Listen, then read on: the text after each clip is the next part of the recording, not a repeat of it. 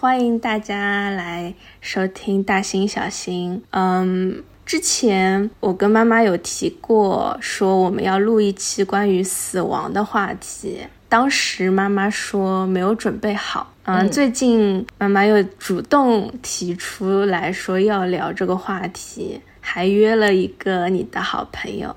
对的，那你你来介绍一下啊？这是我零七年。认识的一位朋友，也是好几年了，是一位芳疗师，一直致力于整全疗法的一位全职妈妈。听不懂妈妈，什么叫整全疗法？其实我也听不懂，我也是死记硬背的，因为这个就是万万跟我说的原版。嗯，其实整全疗法就是一种自然的疗法，尊重。天地规律，还有我们人体自然的五脏六腑的需求，我们情绪的需求，不是外力的，不是人工的，是非常自然的方式，帮助身体恢复。恢复的那个根基，其实就是找到你情绪的症结。就比如说，你遇到一个身体上的困难，比如说最简单的青春痘，嗯，然后它发生在青春期。然后这个青春期后面是有很多情绪的。这个少年初长成，对社会、对自己、对父母、对家庭，他都有了新的认识。他可能正在叛逆。随着他身体油脂分泌的旺盛，还有饮食层面的、情绪层面的，甚至可能有情感层面的，然后一点一点一点的深入去帮他挖掘，挖掘到、发现到。其实就是一个关于看见的个课题。你看见了一个问题，然后你拥抱了那个问题，然后这个问题才会被真正的解决，那个青春痘才会真正的爆发和愈合，不会再反反复复。差不多就是这样。这么全方位的解释这个整全疗法，我也是第一次听见。因为一直以来嘛，我们从相识这么多年。尽管我们不是说不能够经常的见面，其实我也是看着她从一个小姑娘，就是一路过来，现在变成了两个孩子的妈妈。我们俩有多少年龄差距啊？有二十岁吗？不知道，八三年的，正好。啊，就是正好二十岁。我们好像是就是那种无话不说的朋友，然后可以也可以说是忘年交了。呃，常常就是在我受到某种干预、干扰，或者是纠结的时候，就他是我最好的心灵导师。我觉得他的每个说法和解释都能够触碰到我内心最深的那些东西。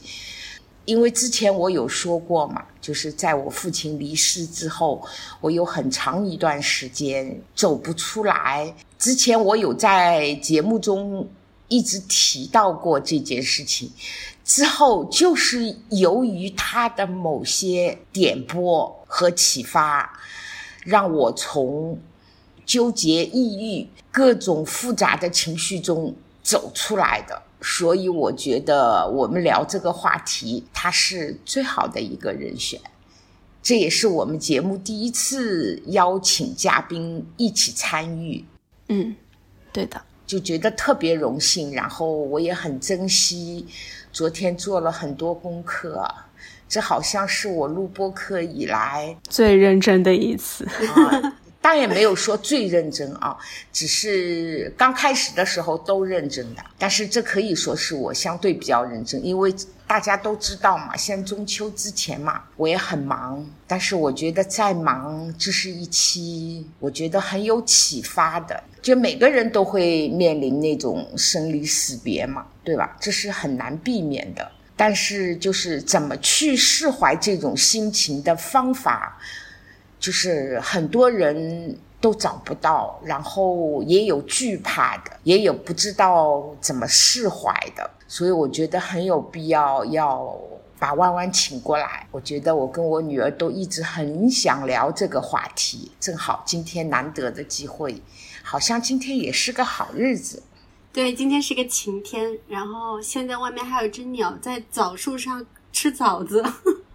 今天是地藏王菩萨的诞辰日，对吧？哇，那今天好适合聊这个话题啊！七月三十农历，今天是七月二十八，还有两天是他的诞辰，那可以争取那天放出来。哈哈哎，有两天你要加个班。关于万万，我还有想说的啊，我要听，也方便于大家对他有一个了解嘛。就是其实我一直挺钦佩他的，这有好几点，他非常的自律，他一直是一个素食主义者，他就是基本上每两年会带着女儿来武夷山一次嘛。我到五一三五年了，他来了两次。第一次来的时候，他的小女儿才十个月。呃，当时我非常惊讶的发现，连他这个女儿都没有开过荤。那一刻，我是有点震撼的。我想象不出来，一个素食主义者，呃，养出来的孩子是，就是竟然还可以那么重、那么胖、那么漂亮，特别有灵气。我觉得应。哎，对对对，真的，我我当时就是这样理解的，因为我抱着你女儿的那一刻嘛，我就觉得怎么这么重？你你也可以在节目中就是聊一下这个嘛，因为我觉得现在素食的人越来越多了，对吧？就关于这个话题，你为什么这么坚持？好，我待会儿都会敞开了说，帮我们做一个解答，因为我觉得我。我好像做不到哎，所以我也抱着那种很好奇的这种，我想知道的具体一点，他的那种抚养孩子的这种很多东西都是和我有截然不同的这种观点，这个也是我们今天想探讨一下，就是说我们可以就是带过一下你为什么这么做。这听上去万万需要来上很多期，可以啊，我们就可以一期一期一个话题去说嘛，因为他带他对于孩子的那种放养，很多时候是我不能理解的。我觉得这个在就是现在哦，孩子在一个家庭中，就是这种绝对的地位，这种都是就是说宠着捧着的这种。和他这种放养孩子的观点，我也特别想利用这次机会，就是我们来探个究竟，到底你是怎么想的？为什么？比如说今天早上，嗯，我在做饭，我就会让老大和老二，就姐妹两个人自己把客厅收拾干净，把书桌整理好，因为快开学了，就会买了一个新的书柜给他，让他自己把它装好。这个过程肯定很难弄的，而且到最后结果一定是我要收拾的。可是我希望让他们去享受一些自己动手寻找自己，然后享受挫折的感觉。因为人生其实就是一步一步向前的。与其你在成长的过程中，你一直把它保护的很好，可是到最后他遇到很多挫折，然后没有办法去很好的面对那些挫折的时候。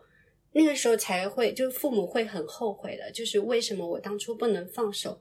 所以我对他们的放手是一点一点的，从日常中放手，就让他们自己能够感受到每天向前迈进一点点，在一步一步中先认清自己是谁，然后了解自己的需求，了解自己的能力，还有了解自己可以扩展的那个空间到底有多大。在这些过程中，他们会。感受到挫折，但是也会享受到战胜挫折之后得到的那种自信。像比如有时候，因为我们小区不大，然后加上风控的话，我会确认他们出门是比较安全的，在距离楼栋不远的地方，因为我们会团购嘛，嗯，然后团购之后要去团长家拿东西，我都会让他们两个人，比如说在五斤以内的东西，我就会让他们自己去自提。楼在哪里？我说我不知道。就是我会做一个很蠢的妈妈，就不太了解方向，也不太搞得清楚时间，我也不太会寻找方法。反正这个任务交给你们了，你们俩有商有量。因为在这个过程中，他们可以更加比比我们说一万遍说你们要互相爱护、互相支持、互相照顾、互相信任，比说一万遍是有用的。就直接派他们俩去，他们会在路上协商的，会在路上沟通的。他们会知道哦，以后和别人沟通，在工作中、生活中，或者以后的婚姻生活中，去和自己的伴侣、同事、同学沟通的时候，不需要那么一本正经，你可以很轻松的像聊天一般，就把很多事情整理完了。所以我希望他们拥有这些轻松的特质，就这都是一点一滴的。可是，在他们真的受委屈或者是什么的时候，我会第一时间就是保护好，就让他们的心感觉随时是圆满的。但是，其实我们要知道，就每个父母本来天生也不是完整的，也不是完美的。我们自己也有很多童年的缺失啊，青春期的遗憾啊。所以，这就是为什么我们要说到死亡，因为。如果我们不能好好的活着，我们是没有办法面对死亡的。我们会自然而然的恐惧，因为我们带着太多的遗憾。生命就是一件一期一会的事情，我们不要去想，不要去想前生，也不要去想未来。我们只想我们现在当下，当下我和你相对的时候，我是不是完全把我的心托出来给你了？我是不是把我所有想说的话，而且是真心话，我都告诉你了？所以，我们只有是一种共生的态度，才能好好的赴死。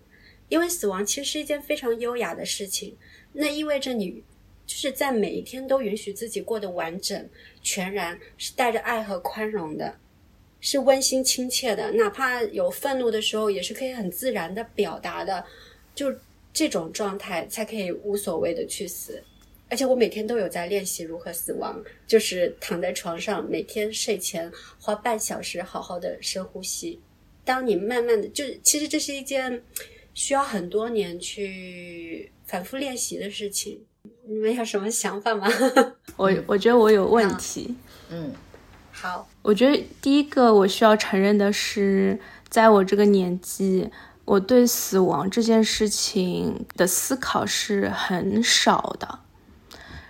嗯，你刚刚提到了，可能是我第一次觉得你把死亡描绘的是一个就是美好的样子。就是我以前会听到说关于死亡的描写，或者说我经历过的死亡，它一定都是非常沉重的，然后一定是带着难过的情绪的。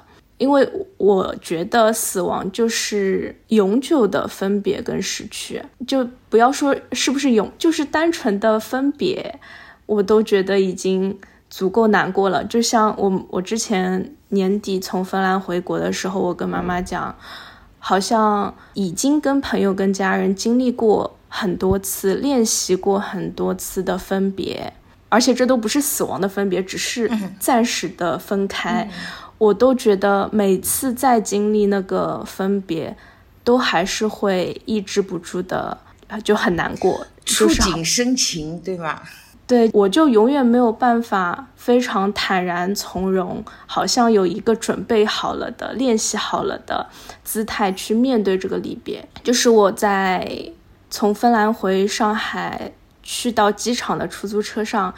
嗯，就知道朋友都给我发消息啊，然后跟我室友面对面离别啊，在车上很难过，然后一直哭，然后我画面闪回，就是我在十年前从上海家里去到机场的那个车子上，就是一样的情绪。我知道，因为其实分别永远都在的，但是分离也会结束的。为什么我们要分离啊？因为我们的生命总是在走向一个更开阔的领域。如果你不从上海离开去芬兰，那么你不会收获后来的人生，那些学习的体验、旅行的快乐，还有成长带来的那种满足感，这些你都不会有机会，就就不会去触触碰到，对不对？嗯，而且我其实，在很小的时候就经历过非常撕心裂肺的生离死别。就是我最爱、就最疼爱我的奶奶，她是一个非常安静、温柔又慈祥的人。就我唯一印象中，她想要打我的那一次，她也只是做做样子，然后我们很快乐。我还把她打算抽我的那个小木条丢得远远的。可是。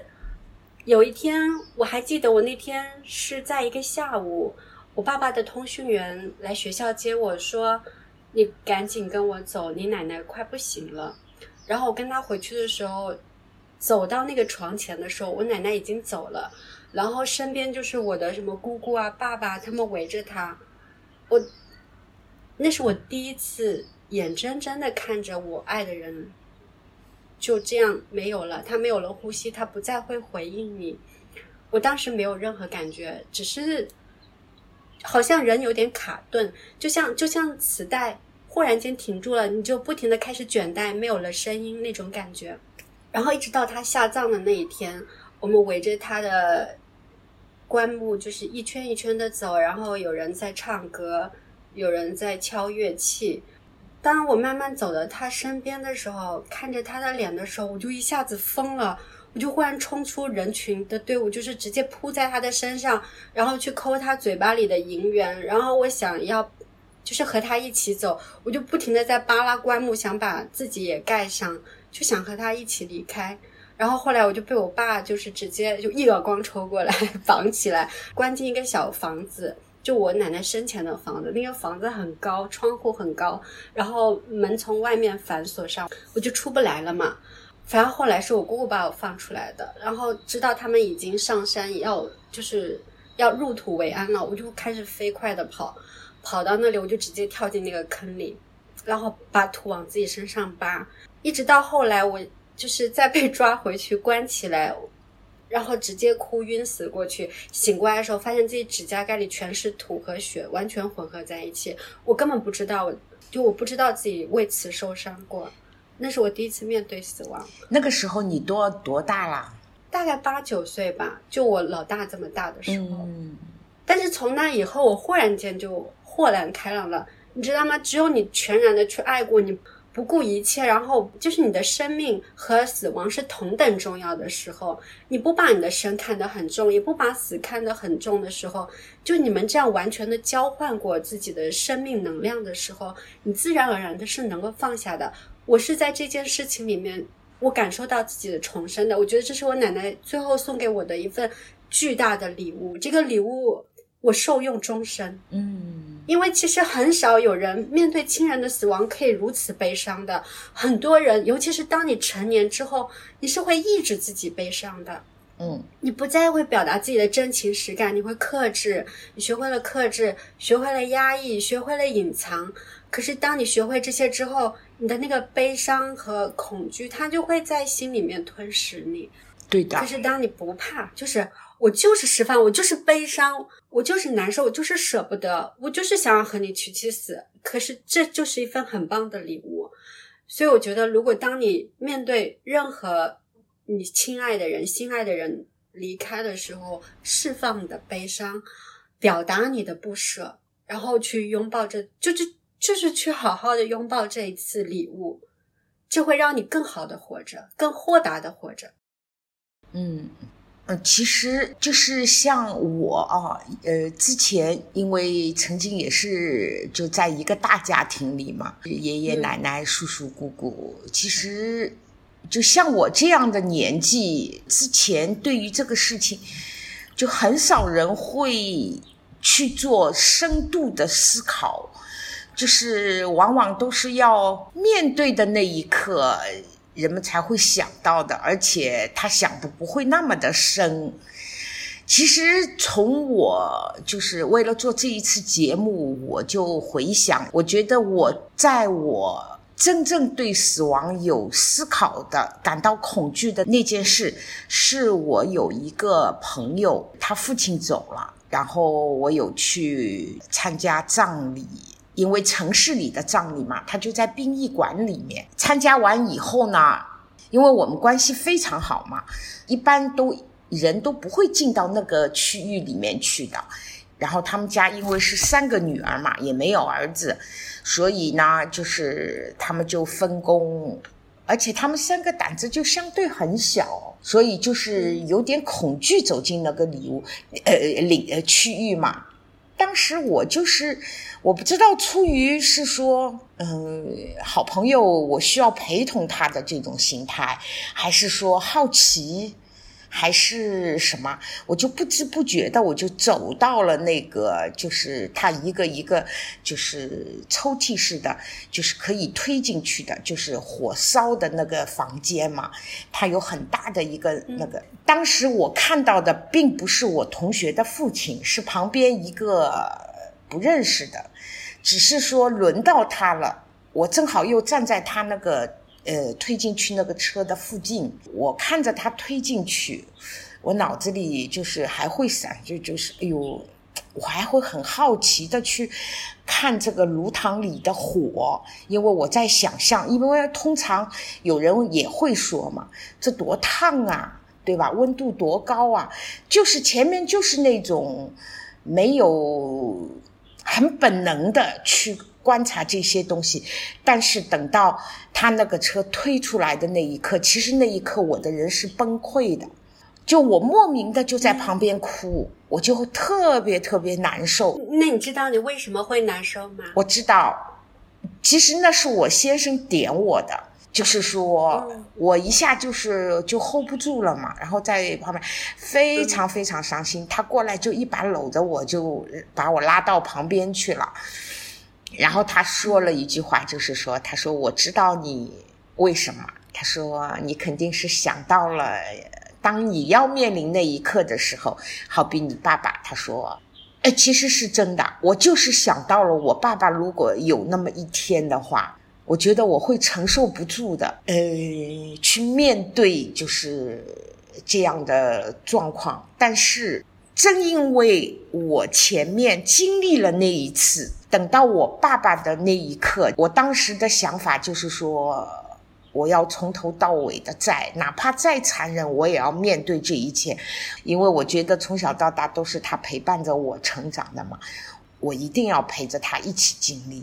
但是反而就是在经历我爸爸那一刻的时候，我发现我反而没有那么的伤心。就我当时也在想，是不是说？是因为我前面经历过了那一次以后是这样的，还是说我眼睁睁的看着我父亲经历了差不多五百多天的那种折磨，病情的折磨，导致他躺在床上生活不能自理，他就真的就是没有求生的欲望的。我大概知道是为什么啊，因为第一次去看到朋友的父亲的。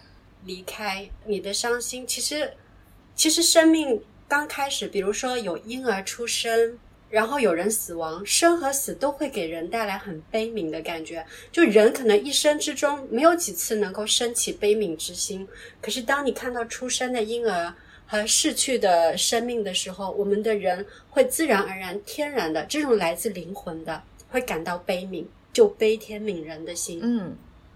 然后第二次你看到爸爸的时候，就爸爸离开的时候，就是可以相对坦然接受的时候，那种是因为你舍得了，那种舍得是因为你知道，一个生命要体面的活着，那才叫活着。这种在病痛中不停的煎熬，对生命来说是一种折磨。因为你爱爸爸，所以你更渴望的是看到他得到解脱，而不是因为我爱这个人，我就要。把他一直留在身边，然后即使他要为此承受痛苦，也在所不惜。这证明你对爸爸的爱是很大的。嗯，就是我就觉得爸爸在总归是不一样的，但是其实从内心深处，我觉得可能这对他也是一种解脱。在我父亲临走的那一刻，我就是告诉自己，就像你刚才说的一样，真的就是那种克制。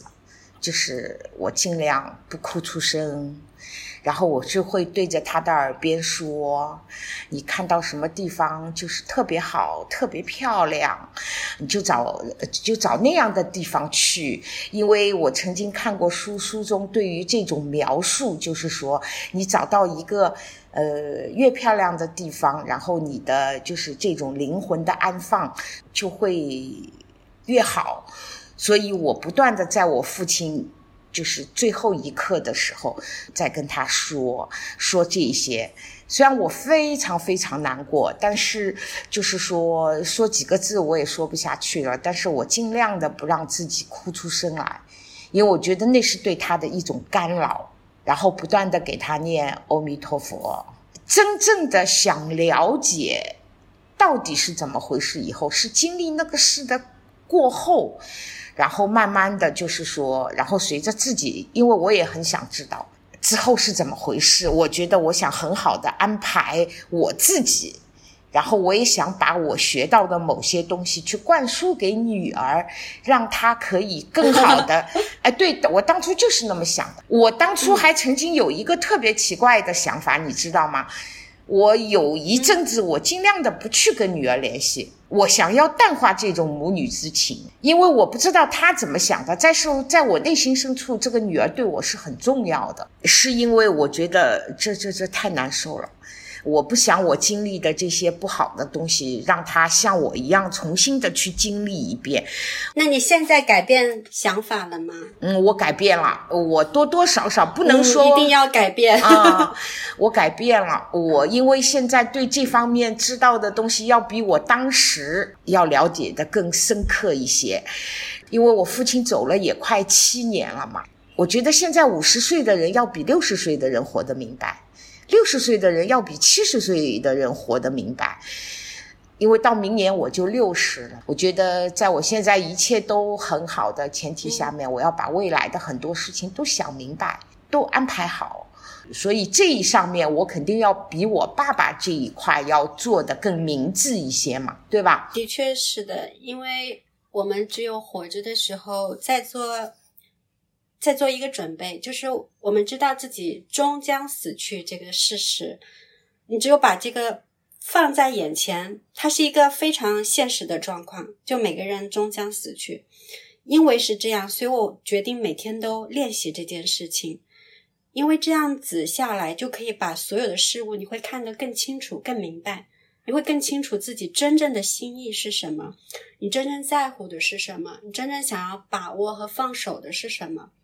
当你考虑清楚了之后，你就会优先考虑所有的事情，会很自然的重新对自己的人生进行排序，然后我们所有过的日子才会更加的丰富，才会更真实、更贴切你自己的内心需求。因为每个人的内心需求是不一样的。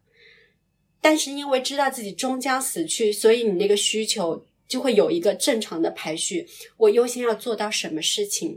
我优先要去爱的人是谁？你就不会像你像很多年轻人，他们不停的交朋友，是因为他们在挥霍自己的青春，他们不知道人生的重点是什么。所以可能会浪费时间在不同的人身上，在不同的事情上消磨在小视频里，这这是一件非常遗憾的事情。因为其实生命就像一个银行，你就是该花则花，该省则省的意思，就是说该在一个人身上倾尽你所有的时候，请不要有保留；该收回自己的注意力的时候，请不要滥用自己的时间和情感。以及情绪，这样的话，你才会真正的对自己的人生感到深度的满足，并且很感激自己的生命。所以，死亡是一件非常优雅的事情。它优雅的原因是在于，你知道，你可能我就做一个比方。我今天睡下去，我明天不会再醒过来。可是因为今天我好好吃饭了，我好好洗漱了，我睡前穿上了自己觉得最舒服、好看的衣服。因为你对自己过得郑重而珍贵，所以你不会在乎你醒不过来。因为我在临睡前没有因为我的一个小情绪就对一个人口出恶言，或者是随意批评。我没有做这些事情，我每天都在这些事情上有自律、有克制。然后有想着好好表达，每句话说出口之前，心里面细细过滤一下。当你就保持这样的状态的时候，你自然而然会每天都过得很优雅。然后走的那一刻，大家也都会，就是没有人有遗憾，因为你好好的爱过他。然后因为你好好爱一个人的时候，你你得到的也是很好的爱。你好好的尊重过别人，所以当你就是已经走的时候，你也会很自然的得到应有的尊重。就是可以体面的离去，所以生命是一件非常优雅的事情。因为我好好的爱过，好好的生活过，我用心的活过，所以没有关系。任何一刻，我都可以面对这种无常。就生命是无常的，能够自然死亡的是非常幸运的人，很多人都是半途有各种各样的嗯，突发事件，对的，没有办法好好告别的，所以把前一刻都当做好好告别，所以一定要好好相爱哦。因为我们认识也有十几年了嘛，对吧？之前其实你对我先生你也很熟悉啊，就是之前我都是以自我为中心的。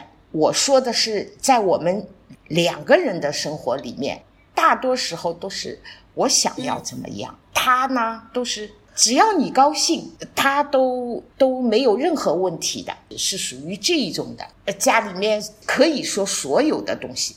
包括他平时他穿的衣服，是他随便自己买，但是他要买一些，就比如说买一套好一点的西服什么的，这个都必定一定要是我去看了他才能买的，因为我觉得他的眼光不如我，呃，是真的是这样，用我的这种判断力来决定，就是说他要买什么，我要买什么，然后我们这个价需要买什么。然后我会经常的做一些，就是哎呀，这个不好看啦，好土啦。然后我去找我喜欢的，就是可以说家里百分之九十九的东西都是因为我喜欢。他呢就觉得，只要你喜欢，我不知道他这是为了让我高兴才这样，还是说他真的是没有主意，或者是说他认可我的方方面面的审美观，我没有去，就是，呃。问过，就是到底是为什么？我也觉得不不需要问，没有为什么，就是他选的没有我好。我我以往就是这样的感觉，但是最近这一年多开始，就是我会，我觉得这就是年龄的变化，我就会常常会为他去考虑一些东西，好比说很现实的，就是之后我们俩哪个先走？当然我现在都在做安排啊，他先走了那没问题。那么很多事情我都会帮他弄好的，然后我们两个有的时候谈到这个问题，会非常谦让的觉得我先走，我先走，他他会做这样的。我和我先生是，我是答应让他先走。你说以往是从来不会这种话题渗透到生活里面的啊，但是我会做很多设想，因为至于谁先走都不是谁决定的，对对吧？啊，但是呃，等到譬如说我先走了，我我都会想想象一下，等到他年老，我不在了，他面对生活有什么问题？但是像现很多东西，我就会从现在做某个打算，就是要为他的之后就创就创造一些条件，啊，包括是一些安排，我都有写到我的这种。因为我曾经看过一个片子嘛，它叫《遗愿清单》，嗯啊，然后我觉得对于一个就是有年龄的人来说，这是个非常好的片子。嗯我我我我当时觉得他们就是作为医院的这种患友嘛、病友嘛，对吧？然后他们呃做这种那个，我觉得我可以找那么几。几十年做这个打算，这不岂不就很更完美了吗？所以我会在我这里面有很多，我到现在为止我立了七条，就是我有把想余生想要做的事情写上去。哎，说来听听啊！哦，这个不说了吧？万一我们能帮上忙的呢？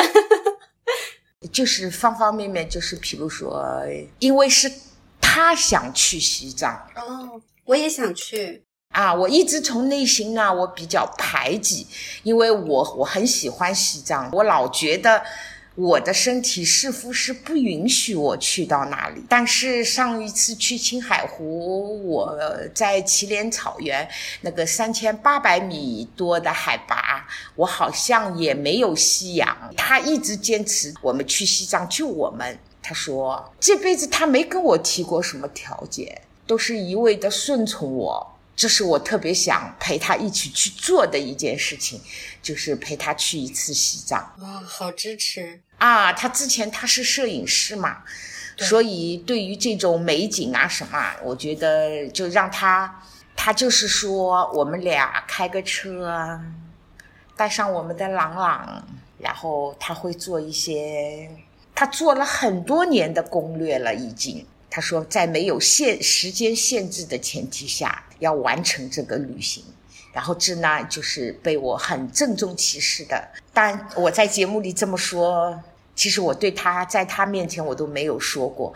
但是我觉得我应该要做的一件事情，就是就陪他去西藏一次。这是我七件事里面的一件。对啊，正好去西藏看一看雪是怎么融化的。因为哦，对我一直觉得生命就像一片雪花。我想去西 藏的原因也是这样。我们的生命就像雪花一样完美，就那么那么的完美。可是当我们死亡的时候，我们不过是融化在这个世界上了，我们就融化了，仅此而已。而且雪会在什么时候融化？是不是日光充足的时候，太阳出来了？所以我们就是融化在光里面了。就像我们这个身体是我们在地球上住着的一个家，身体是我们灵魂的家，我们住在这个身体里面。然后等到死亡的那一刻，我们的身体就撤离了这个家，它会回到哪里啊？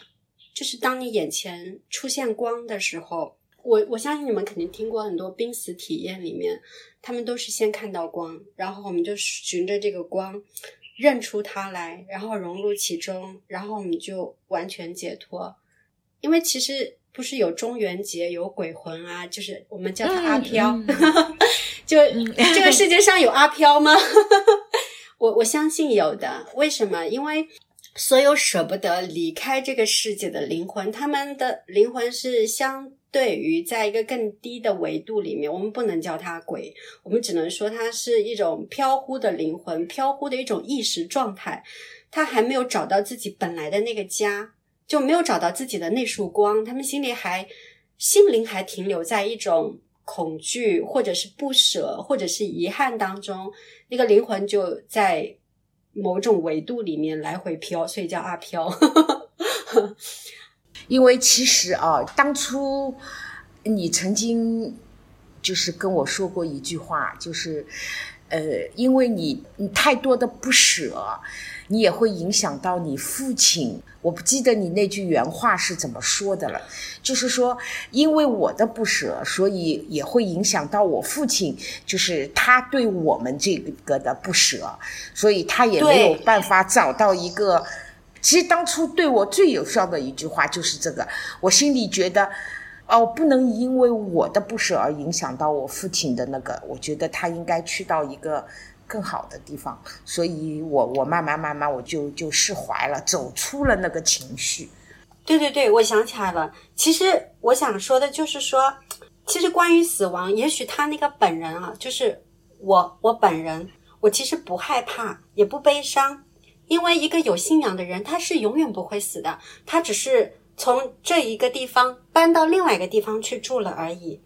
只是移居了而已。我们本来就是独自来到这个世界上的，所以我们也会独自离去，这是一件非常正常的事情。所以有一次我去参加一个朋友家的葬礼，那那个是他家亲戚吧，但因为他们了解我对死亡是无所畏惧的，所以他请我去，他想要我帮他做一个像是一个临终疏导关怀一样的，所以我就去问他，我就问那一位先生，我问他。你现在人舒服吗？你心里还有什么事情放不下吗？有什么事情是需要我引导你的吗？然后他因为已经生命能量很微弱了，他跟我说没有什么了。而且如果有什么，你怎么可能帮得上我忙呢？然后我也是认真想了想，我觉得是的。我说对，因为很多人都认为自己来了又去。其实这是一个虚妄的想法。如果没有什么需要我帮忙的话，既然你来了，然后你现在要走了，你就安心的走吧。你知道吗？很多时候，任何人，不管是活着的时候，还是在临终的时候，他们渴望的就是一个肯定的回答。嗯，就是，就好像我们手拉手，我们互相鼓励。我告诉你，没有关系的，你跳过去。我能在这边推你一把，也会有人在那边接住你的，所以你安心的去。很多时候，人的恐惧都是来自于对未知的恐惧，然后你就要肯定的告诉他，你放心吧，你就是你看到了那束光，你就跟着那束光走，不管那个光是白色的、黄色的、紫色的，因为不同的光是不同的，在我们的生命的尽头、灵魂的尽头，还有更加尽头的佛祖，只是在一个中间站等你而已。其实，在佛祖之上还有更高的维度。那我说，你去你自己想要的那个维度吧，不管那是一个什么样的维度，你只要往上飞就好了，就是允许你轻轻的、软软的。无所畏惧的，你心里的畏惧越少，你就越轻盈。因为所有的阿飘都是因为能量太重了，所以飘不起来，他只好在更低的维度飘。嗯，所以关于死亡，就是好像喝一杯水一样，你只要充满敬意的把它喝光。然后，哦哦，我我我有一件关于死亡非常重要的建议，就是。我们的身体其实都能够感知到自己的时间大概有多长，所以在那之前，很多人都会开始有意识的断食。但他是，就比如说老人，他觉得自己快要走了，他会一开始没有胃口或者不想吃，那个时候要尊重他的意愿，因为我们的身体要保持干净，越干净越清净。所以你看，我经常就。Coco，你知道的，我是，嗯，每到每个月都会断食，对对，然后每天也会在五点之后不再进食，是因为我一直在让我的身体保持一种可以随时死亡的状态，就没有关系。这个时候逝去了，我的灵魂都会很安心。哎呀，这个身体是干净的，我是干干净净的把自己交回到这个大地的。我有一天是要入土为安的，因为我希望我的身体是可以反哺大地的。我跟我的女儿们都说过啊，如果有一天妈妈走了，你们记得把我埋进土里，而不是烧掉，因为我想要把我的身体还给大地。我可以养活一片花草，或者是树林，或者是菜地，怎样都好，就是我可以还给还给大地。而且我希望，如果不得不有葬礼的话，最好不要有葬礼。最好最多就是一两个、两三个家里人，或者是很亲近的人，是真心的、相互心贴心的人在就好了，庆祝这个死亡。因为我希望我的离去也是一份礼物，你们可以穿的漂亮一点，不要只是黑色或白色。当然，你觉得黑色和白色很好看的话，也可以穿成这样。但是我希望你们把它当成一个聚会，就 party，好好的享受。可以饮茶焚香，做一些我活着的时候我喜欢做的事情，然后我们再一次云聚，然后就此离别，就是最后的筵席那种感觉。我们喝茶，我们聊天，我们聊一聊这个故去的人他生前喜欢的事情，他会探讨的，他会怎他曾经怎么看待过生命？希望你们最后一次谈论我，并且为我感到开心，庆祝我的离去，因为你们知道。我对死亡的态度就是很轻松、很自由，我觉得这是一件很自在的事情。所以，我和我先生，我都说：“哎呀，最好你先走，因为火就是留下来那个收摊、收尾，继续照顾家庭这个事情，并不是一件容易的事情。我愿意你先获得轻松，先获得解脱，我来做最后的扫尾工作。”这是我能给你最好的礼物。其实我觉得能先走那个是轻松的、有福的。嗯，古话也说嘛，女人走在老公之前就是享福的命运，也有这种说法的。我在你这个年龄，从来没有这么坦然的去跟先生聊一些什么呃死亡的话题，从来没有过。这个就是一代一代人的。不同，其实越早做准备越好。嗯，是的，因为伴侣其实就是肝胆相照的伙伴。我就比如说，我我是这么看待婚姻的啊。我觉得婚姻并不一定是什么我非常的爱你，或者是你非常的爱我。我觉得婚姻里面两个人的情感是超越男女情爱的。我们是既像战友，又像兄弟，也像姐妹，或者是父子母女这种，我们是多重的关系。当遇到困难困境的时候，我们是可以背靠背共同御敌的，也可以共同战胜困境的。然后你可以在我面前是各种不堪的样子，你是受伤的，然后有时候你知道还会皮肤过敏，看起来很丑。但是这些时候，他我们可以彼此的在就在彼此面前就是这样的样子，就是受伤的、溃烂的、情绪泛滥的。当你可以在对方面前是如此真实的样子，还有拉不出屎的 便秘的样子，李敖对胡因梦。一直在很多新闻平台上就这样去说胡因梦说她就是啊，没想到大美女也会便秘，就觉得很丑。然后这种羞辱对方的词，可是如果当你们是互相相爱的时候，就是一个你真心爱和真心接受一个人的时候，是不会说出这种言论的，只能说李敖是一个可怜人。他还是很小的，虽然他很有才华，但他其实内在还是一个非常狭隘的人。这这是他有点可怜的地方，因为因为你这样看待一个女性，你就不再会有资格拥有她对你的肝胆相照那种侠义情怀。其实，女人真正的在一个婚姻状态的时候，啊，她愿意在你面前呈现出真实的样子，那是非常可贵的。要好好的珍惜。嗯，我一直觉得你内心非常强大。从我看你的家庭的话，我觉得你老公就像你的大儿子，然后你有两个 是，呃，你因为我相信这句话不是我第一个说，肯定的。对对对，就是啊，因为在我这个旁观者看来，你老公就像你的大儿子，你有两个女儿。然后你是这个家庭的家长，因为我曾经和你一样，就是说，很多朋友也这么说，说我先生是我的大儿子，一个大儿子，一个小女儿，然后小女儿比大儿子更乖。哎，真的很多人这么说。但其实我们面对婚姻这么一路走过来的时候，其实没有人是平坦的。然后能够那么几十年走到现在。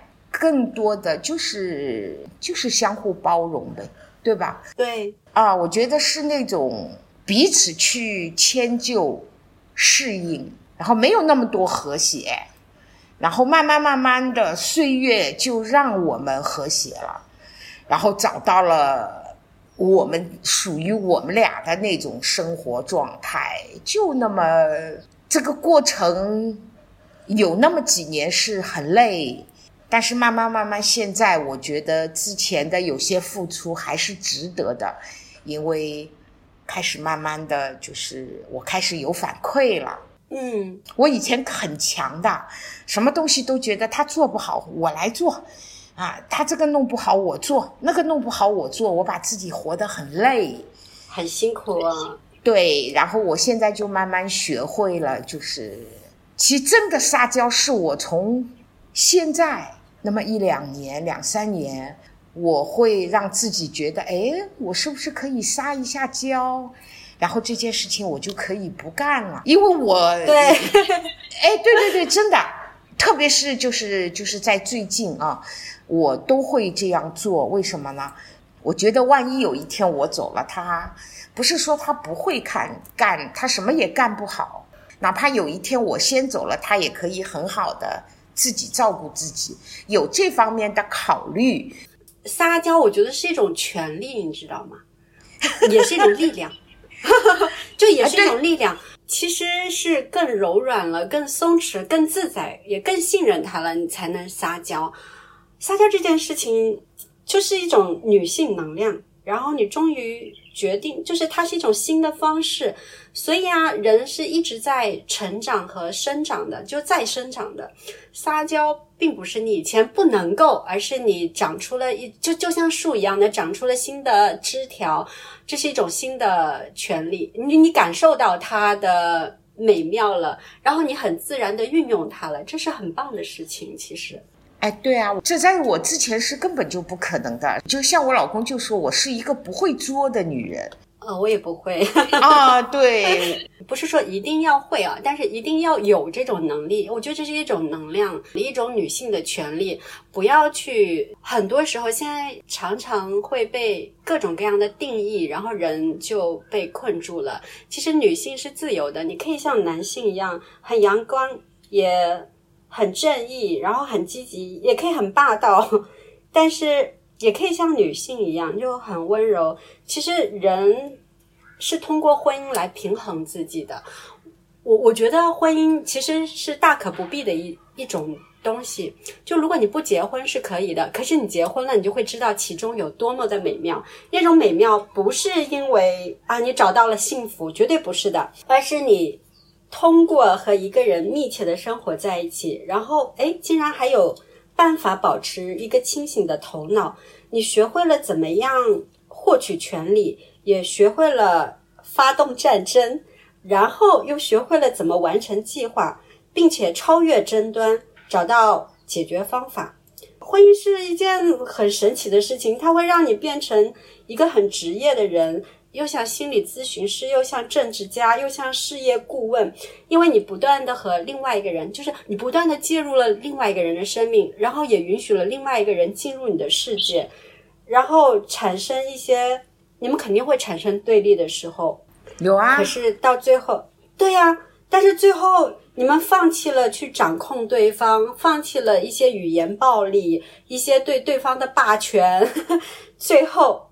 找到了一条平衡的路，那条平衡的路其实就是你们开始真正的互动了，然后用一种更真诚的方法和对方生活在一起，寻找到了一种适合的语言，一种宽容，一种真诚，还有真正的对对方慷慨了。但其实这些如果没有子女的话，好像很容易崩盘的。就比如说，如果我和我老公。呃，在一起生活，如果没有孩子的维系，就没有下一代的维系的话，那其实两个人遇到一点风吹雨打，都很容易从关系中解脱。就好像两个人共同开了一个公司，然后孩子呢是你们的共有财产，当然其实不是啊，我们只是举例，是一个共有财产，因为是你们俩共同创造的，你们建立起了一个这样的帝国，一个这样的王国，然后。你们就会为此共同努力。可是，如果你们是两个人在一起生活，然后遇到纷争的时候，互相不让步的话，那么这个公司就可能会解，就会解散。你们可能会分开发展，或者说，好吧，这个这个王国都归你，我独自离开，很容易发展成这样。可是子女就很了不起，这就是生命为什么要延续的原因，就是一种纽带嘛，对吧？对，它会让你知道你们可以创造更强大的爱，你们在一起会更有力量。那个力量是你根本想象不到的，因为你从来没有办。为什么？为什么女人一旦拥有了母性之后，就诶，这个女的好可怕，她怎么一直在谈论她的小孩？并不是的，是因为她发现了一个宝藏，而且很多时候那些妈妈在跟你分享的，并不是什么，只不过是。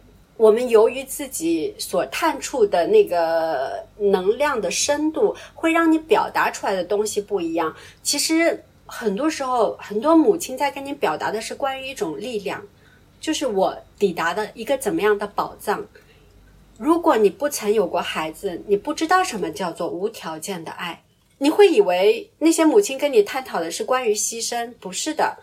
我的牺牲不是因为啊，我生了一个小孩，我要为他牺牲，这个不是被迫的，而是主动的。那种主动的并不是牺牲，而是我不知道我有如此庞大和汹涌的爱，我从来没有见识过我拥有那么大的宝藏。现在我见过了，我我在跟你分享的是这个事情，因为我们。对一个男性的爱也好，或者朋友的爱也也好，你都是在渴望互动的，渴望回向的。可是对子女的爱，你不太会是这样，就是我给就给了，然后我希望我的爱会伴随你一生。对，那是有本质区别的，完全不同。你说年轻的时候就是男女双方在一起，对吧？呃，结婚也好，干嘛也好，我就是用我自己来说，我说我觉得我们年轻的时候都是相互的被需要，因为我们是由工作认识的，然后我们两个的工作又是紧密的，就是上一道工序和下一道工序的事情。然后我们之后就是成家立业了以后的这种，我们可以说是生活工作都在一起的那么几十年，就吵吵闹闹也好，就是被需要也好。刚开始的时候就是要么吵，要么闹。要么就是被需要，就感情好到那个。其实我一直承认，吵架不是坏事，因为有的时候就是可以，就是当一切误会解释清楚的时候，就是可以增加感情的。之后就是很大一段时间，我们也在就是说很无趣，在维续，没有什么激情啊，也没有什么那个。但是现在，其实真正到了相互被需要的。阶段是的，在哪个场景下我已经不记得了，但是真的就是我老公跟我说，从此以后就我俩相依为命了。他用很平淡的语言，就是不带有任何感情色彩和语调的说出来。我当时真的没有把这句话太放在心上，所以我把那个场景我都不记得了。但是现在我常常会回想起他这句话，不管我今天好好的也好，呃，或者是生病了也好，最起码也有人关心我啊，也有人会说我要我需要吃药，他会帮我送茶倒水啊，这种，对吧？尽管他做的饭不好吃，但是最起码在我饿的时候，也会有人。去帮我忙，就是忙活这一口吃的。其实这就是很平凡生活中的不同。我觉得这个对我来说，我为什么对现在目前的很多，虽然我还有梦想，我可以说我我到这个年龄我还有梦想，我还有愿望啊，这是绝对值得庆祝的事情。嗯嗯，对我也这么觉得。为什么呢？因为我现在处于一个。我挺，我很知足的状态。如果我生活一地鸡毛，什么都不堪的情况下，我肯定没有那些东西了。啊，我对我现在的生活我很知足，在这种基础上，我常常会有那种小女孩的冲动，常常也会在我的某一个时刻，或者是说我看到某一个东西引发我的时候，就是。其实我觉得我这个年龄是是有分裂的，有的时候我觉得我还很年轻。你的确很年轻，我并不像我实际年龄那么老。我们要忘记这些啊！我会记住我的年龄的，因为我跟别人想法不一样的。我怕老，我惧怕老，我要记住我的年。我不是的，我觉得我要把六十之后的很多时候我要过得好。在我有限的时间里面，我要把一些想做的事情做好。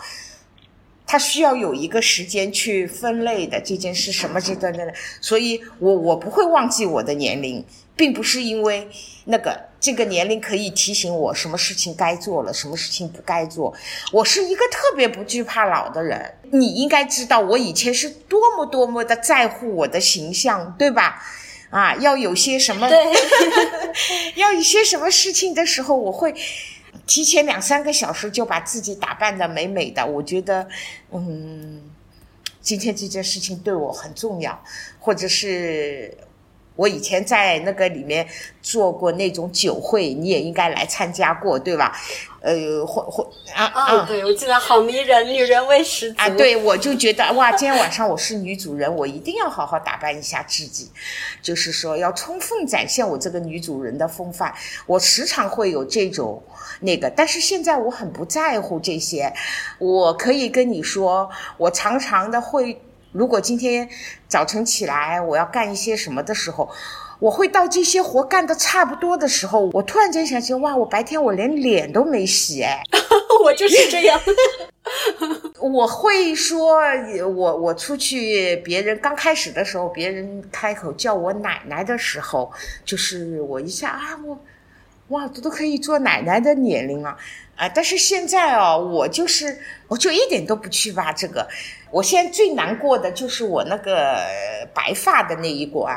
我在前几天又重新把自己的头发重新染了，尽管有人跟我说你染发不好，什么里面什么那个，但是我可以买好一点的焗油膏。对啊，买天然的就好了。就目前来说，就是面对我的白发，我还是有一点，就是还是有一点那个的。我觉得其实我尽管我觉得一个不老的女人满头银发也很漂亮。但是我觉得我还没有满头银发，就是那种黑的白的混在一起的那种状态。